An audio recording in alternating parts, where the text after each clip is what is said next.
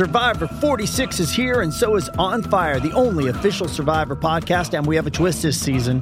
The winner of Survivor 45, Dee Valladares, will be joining us every week. We're going behind the scenes of the biggest moments, the how and the why things happen, and the strategy and analysis you can only get from someone like me, a Survivor winner. Listen to On Fire, the official Survivor podcast, wherever you get your podcast. This episode is brought to you by Paramount Plus. Get in, loser! Mean Girls is now streaming on Paramount Plus. Join Katie Heron as she meets the plastics in Tina Fey's new twist on the modern classic. Get ready for more of the rumors, backstabbing, and jokes you loved from the original movie with some fetch surprises. Rated PG 13. Wear pink and head to ParamountPlus.com to try it free.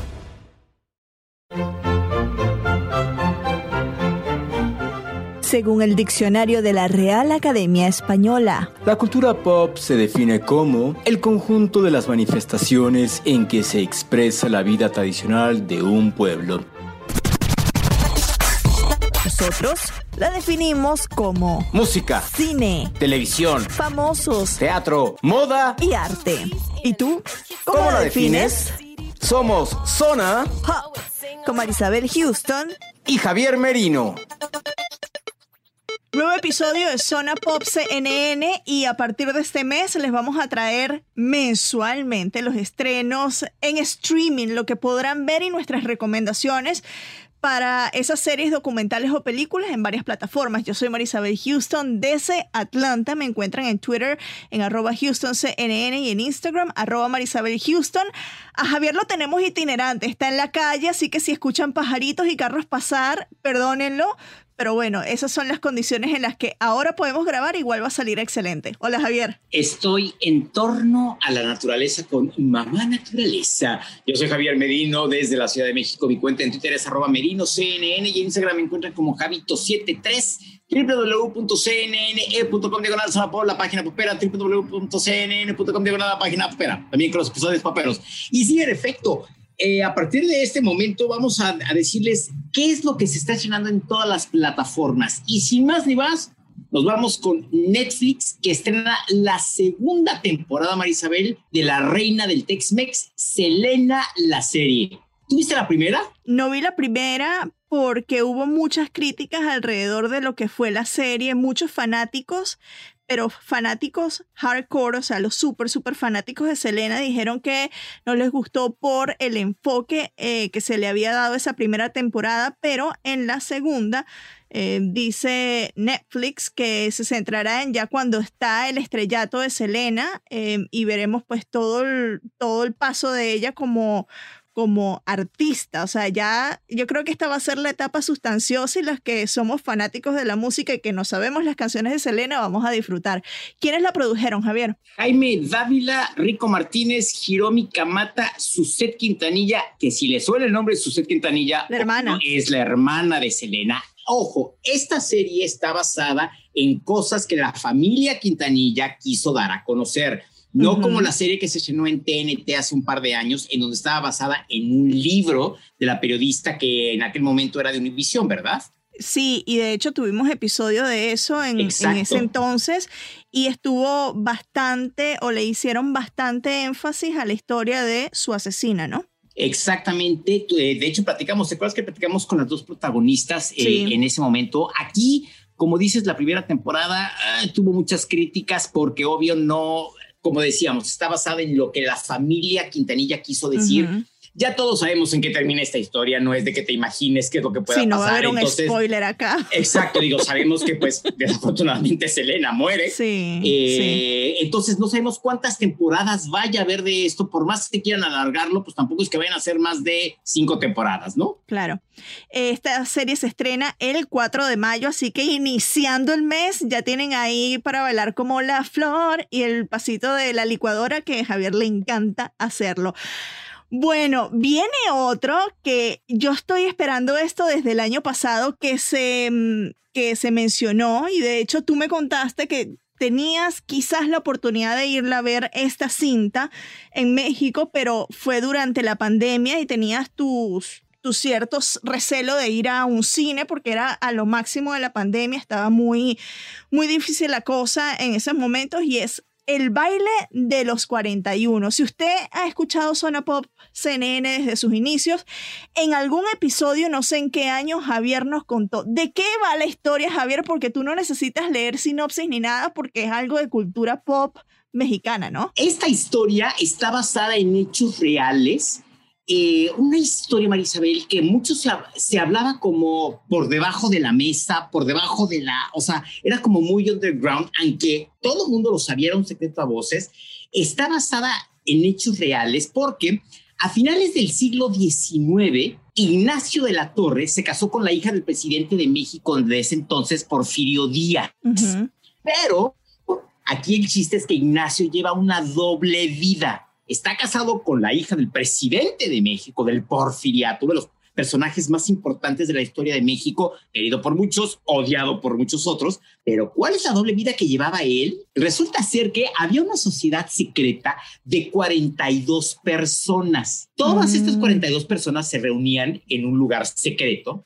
¿Y qué pasa? No voy a spoilear, aunque muero por spoilear de qué se trata esta sociedad el día que hay una redada, Marisabel, resulta ser que le dicen al presidente, a Porfirio Díaz, don Porfirio, pues tenemos a 42 personas detenidas que los cachamos infragantis. Y él, ok, ¿de qué se trata? Y cuando le explican de qué se trata y a quién se encontraron en este grupo, llámese a Ignacio de la Torre, el esposo de su hija, dijo, no, no atraparon a 42, atraparon a 41. Y entonces por eso es, que se llama así.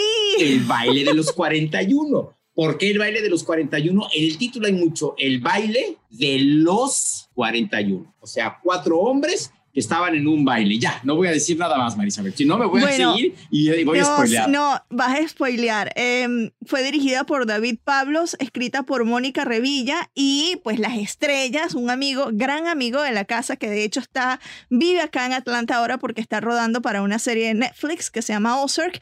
Este amigo de la casa es Alfonso Poncho Herrera, que es el protagonista, interpreta a Ignacio de la Torre, también con Emiliano Zurita, que interpreta a Evaristo Rivas eh, Mabel Caden, Cadena, que interpreta a Amada Díaz, que es la hija de Porfirio Díaz, que es interpretado por Fernando Becerril.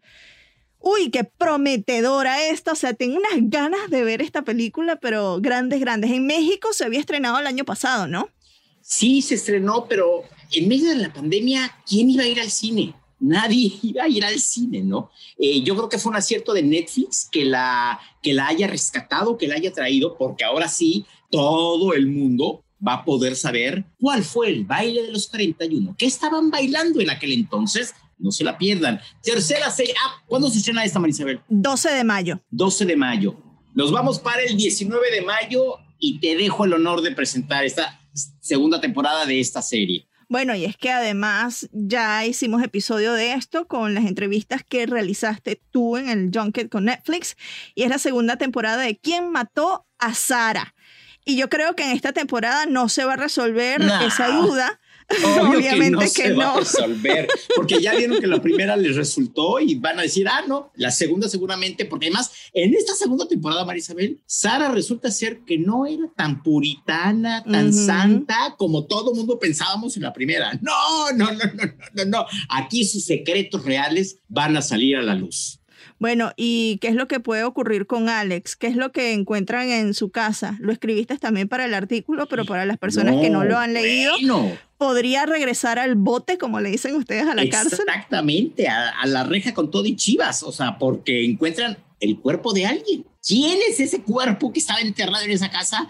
Pues quién sabe. Imagínate que ahorita tú atrás de tu casa encontraras un cuerpo No, enterrado en- en cállate, el jardín de tu casa. cállate, qué miedo. O sea, no me digas eso, ya no duermo esta noche pensando en las posibilidades.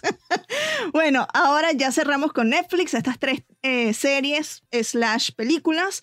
Ahora nos vamos con Amazon Prime. Esta sí o sí, bueno, estas tres de Amazon Prime también sí o sí yo las voy a ver. Vamos a comenzar con una que se estrena el 7 de mayo, que es un documental que se llama The Boy from Medellín o El Niño de Medellín y precisamente sobre uno de los momentos cúspides de J Balvin previos a, bueno, el momento cúspide fue el concierto que realizó en el estadio Atanasio Girardot, de ahí de Medellín, de donde es él.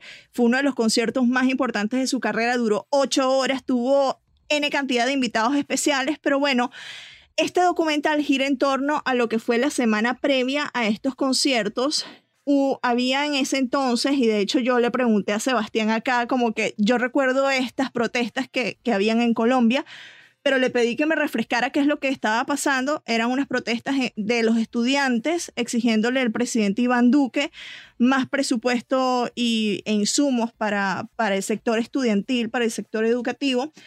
Y bueno, se, se agrandaron las protestas, hubo manifestaciones en diferentes ciudades, entre ellas Medellín. Llega Balvin para este concierto y todo el mundo poniéndole presión de te tienes que pronunciar ante lo que está pasando políticamente en el país. Y él como ya sabemos, sufre de ansiedad y depresión, entonces tratando de, de manejar todas estas situaciones y todo este vaivén de emociones de tengo un concierto súper importante, tengo a todos mis invitados, tengo esta situación y debo ser también un ejemplo para mis seguidores colombianos, sobre todo en la ciudad que me vio nacer, que es Medellín. O sea, va a estar lleno de música y de drama, aparentemente. Tenemos invitación para ver el, el screening que va a ser la semana que viene, entonces seguro le vamos a hacer un episodio de, de esto precisamente para hablarles de lo que vayamos a ver Javier y yo en este screening, pero promete bastante. Como les dije, esto llega el 7 de mayo. ¿Sabes qué? Como que no te imaginarías que alguien tan grande como J Balvin pueda sufrir de ansiedad y de depresión, ¿no? Como que no te, o sea, como que estás, están a otro nivel muy, muy lejano al tuyo, que no te imaginarías que detrás de todo ese poder, de todo ese éxito, detrás de literal, levantar la mano. Pero es que hay un ser humano. Exacto, pero no te imaginas eso. Claro. O sea, tú lo ves como el artista, como el cantante que llena conciertos y con que levante la mano, o sea, 20 mil personas se vuelven locas con él. Como que no te imaginarías eso, que también es un ser humano. No lo, no lo aterrizas y no lo entiendes. Y quizá muchas personas no lo quieran ver así y lo ven nada más como este artista como un ídolo ya. Muy grande y como que no te imaginas, pues que sufre de esto, de ansiedad y de depresión, ¿no? Va a estar muy bueno, en definitiva, lo tienen que ver, les guste o no les guste J Balvin, les guste o no les guste la música que interpreta, simplemente es un ícono ya, es un para ver cómo, o sea, todas estas cosas que se mezclan, que es la política, la música y un ídolo. Ya nada más con eso, esos tres elementos son muy buenos el 7 de mayo en Amazon Prime. Bueno, este personaje tú lo conoces, has hablado en diferentes oportunidades con él. Yo tuve la fortuna de por fin hablar con él el año pasado eh, en un Zoom en medio de pandemia. Divertidísimo. Y de paso se va de viaje con la familia. ¿De qué se trata? De viaje con los Derbez, segunda temporada. Vamos a ver qué es lo que nos depara, porque te acuerdas que nos decía que Obvio, en esta, eh, en esta segunda temporada iban a haber cambios, personajes se iban, personajes llegaban, obvio todos sabemos qué personaje es el que ya no va a estar en esta segunda temporada. Eh, pero bueno, en esta ocasión no se va todos los integrantes de la familia al lejano eh, oriente, no, no fue el oriente, fue en el desierto, no sé por qué estoy diciendo lejano oriente, pero bueno. fue pero imagínatelos en el desierto. Sí, o sea, con camellos y hermanos y todos nos queremos, o sea, no, ahora no va a ser allá, ahora simplemente se van a explorar los hermosos paisajes del noroeste de los Estados Unidos, incluyendo lugares como uno de los puentes más altos que tiene la nación, Los Rápidos, el famoso parque de Yellowstone, el Parque Nacional Glacier en Montana y lugares para acampar con vistas espectaculares. Pero imagínate lo que será la familia de Herbert todos metidos en un camper, o sea, acampando. Hablando de campers, yo tengo uno aquí enfrente y entonces viendo el tamaño viendo el tamaño, no me quiero imaginar a seis personas más un perro ahí adentro, ¿no? Hay que verlo, porque seguro bromas no faltarán y la esposa, que la santa esposa de Eugenio Derbez, que se tiene que aguantar todas las bromas de Eugenio. Bueno, esto llega el 20 de mayo por Amazon Prime. Em, va a estar disponible seguro acá en Estados Unidos por pantalla que es una, uno de los servicios que está asociado a Amazon Prime para contenidos latinos. Ahora, un artista que a mí me fascina e imagino que a ti te fascina también. Yo nunca la he visto en concierto y muero. Son de esas artistas que, quieres ver por la presentación, por el espectáculo, por la voz, por todo lo que involucra. ¿De quién hablamos? Pink, Pink. Yo la vi dos veces con el mismo tour acá en Atlanta. Y es que es como ir a un espectáculo del Cirque du Soleil, pero total, o sea, ya de por sí Cirque es musical, pero es como ver a, al, al acróbata cantando, o sea, es que una cosa alucinante. Este es un original film, le dicen ellos, pero en realidad es como un documental. Se llama Pink All I Know So Far. Está basado en la gira que ella hizo en el 2019, Beautiful Trauma. Em, no sé si recuerdas que en esa gira Pink fue pero criticada diestra y siniestra por la manera en cómo llevaba a sus hijos a la gira, todo lo de la familia, que si la educación, que si se enfermaron, que si esto y aquello. Pero es que le, le, llovió una, bueno, le, le llovieron críticas, es decir, le llovió una lluvia, obviamente, no, le llovieron críticas en sus redes sociales por la manera en cómo ella, o sea, eh, uno, no creo que se tenga que criticar a ninguna madre por la manera en cómo cría a sus hijos, ¿no? Pero ella, siendo artista, pues no es eh, exenta a eso y pues le llegaron una, una infinidad de críticas pensando en eso y cuando leí la descripción, Ojo que todavía no hay un trailer disponible de esto. Le escribí a Amazon pidiéndole algún video o algo para tener una idea de, que, de cómo va a ir. No hay nada todavía disponible, pero teniendo en cuenta eso que pasó en el 2019 y sabiendo que nos van a llevar, según dice Amazon, a entrevistas exclusivas, a clips que ella grabó, va a estar espectacular. ¿Por quién fue dirigido, Javier? nada más y nada menos que por alguien que va muy de la mano de, Pink. Michael Gracie, quien dirigió nada más y nada menos que el musical en, en, cine, obvio, The Greatest Showman, con esta cantidad de color, de iluminación, de bailes y demás. Pero te quiero decir algo, Marisabel. Dime. Madonna ya hizo esto. Lo hizo en el 91 con la película Truth or Dare, que en español en Latinoamérica le pusieron En la cama con mm. Madonna. Que Yo no recuerdo eso. Todo el behind the scenes, todo lo que pasaba detrás de su gira The London Vision Tour por todo el mundo.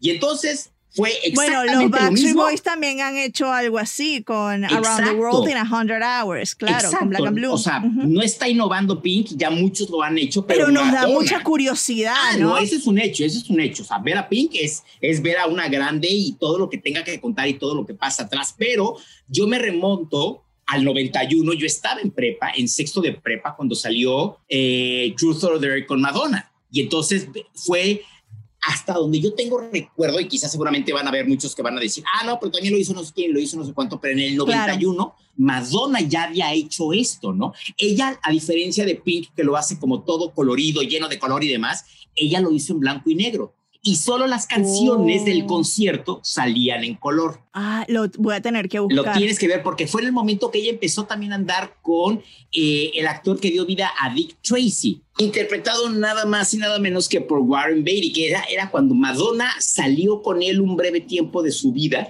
y entonces ves que incluso en, esta película Warren la va a visitar, ¿no? Y ella está mm. emocionada y ves a él en su actitud de actor hasta un poco pedante, a mi parecer, porque no lo conozco, no sé si sea así en la vida real normal, y le pregunta, pero es que ¿por qué tienes alguien que te está siguiendo? O sea, no entiendo.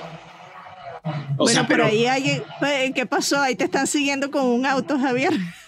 Pues no sé si sean las competencias del pueblo en el que me encuentro, de arrancones en la calle principal o qué, pero bueno, en, en teoría, Pink, All I Know So Far, 21 de mayo en Amazon Prime. Ahora pasamos a la casa HBO Max, parte de Warner Media, empresa matriz de CNN y obviamente de CNN en español. Vamos a, ya salir con esa formalidad. Me urge, me urge, Marisabel, que llegue HBO Max América Latina. En junio es cuando llega, por fin, ya en un mes y cachito. Bueno, vamos a comenzar con una serie de comedia que a mí me encanta ver comedia y sobre todo en estos tiempos es necesario que nos riamos y que tengamos un, un momento de eh, de, tranquilidad, eso, riéndonos de, la nada, ¿no? Esta serie de comedia se llama The Damn Michael Che, creo que se pronuncia Che. Eh, él es un comediante, valga la redundancia, que es conocido por sus papeles en Saturday Night Live, que es uno de los late nights, uno de los programas de comedia más conocidos acá en Estados Unidos, que obviamente, como lo dice su nombre, se transmite muy, muy tarde los sábados.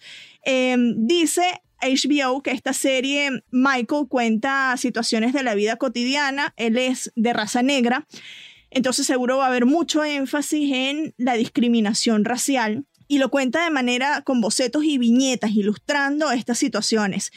Eh, miembros del elenco de SNL, que es Saturday Night Live, como Cecily Strong, Haiti Gardner, Colin Quinn, Ellen Cleckhorn y Colin Host, eh, van a ser parte de esta, de esta serie de comedia. Y hay un actor que a ti te encanta, súper conocido en las tablas, que es Billy Porter, que también va a ser parte de esta serie de comedia de Dan Michael Che, que se estrena en HBO Max el 6 de mayo. Nos vamos hasta el 23 de mayo. El crimen del siglo, que esta sí la vamos a poder ver en Latinoamérica porque se estrena a través de HBO Latinoamérica y la plataforma HBO Go, que está disponible en toda Latinoamérica. El crimen del siglo, un documental, Marisabel, de dos episodios por un ganador del Emmy y por Emmy y Oscar, en donde échate nada más esto. O sea, tiene todos los elementos para hacer que quieras que dure lo más que se pueda.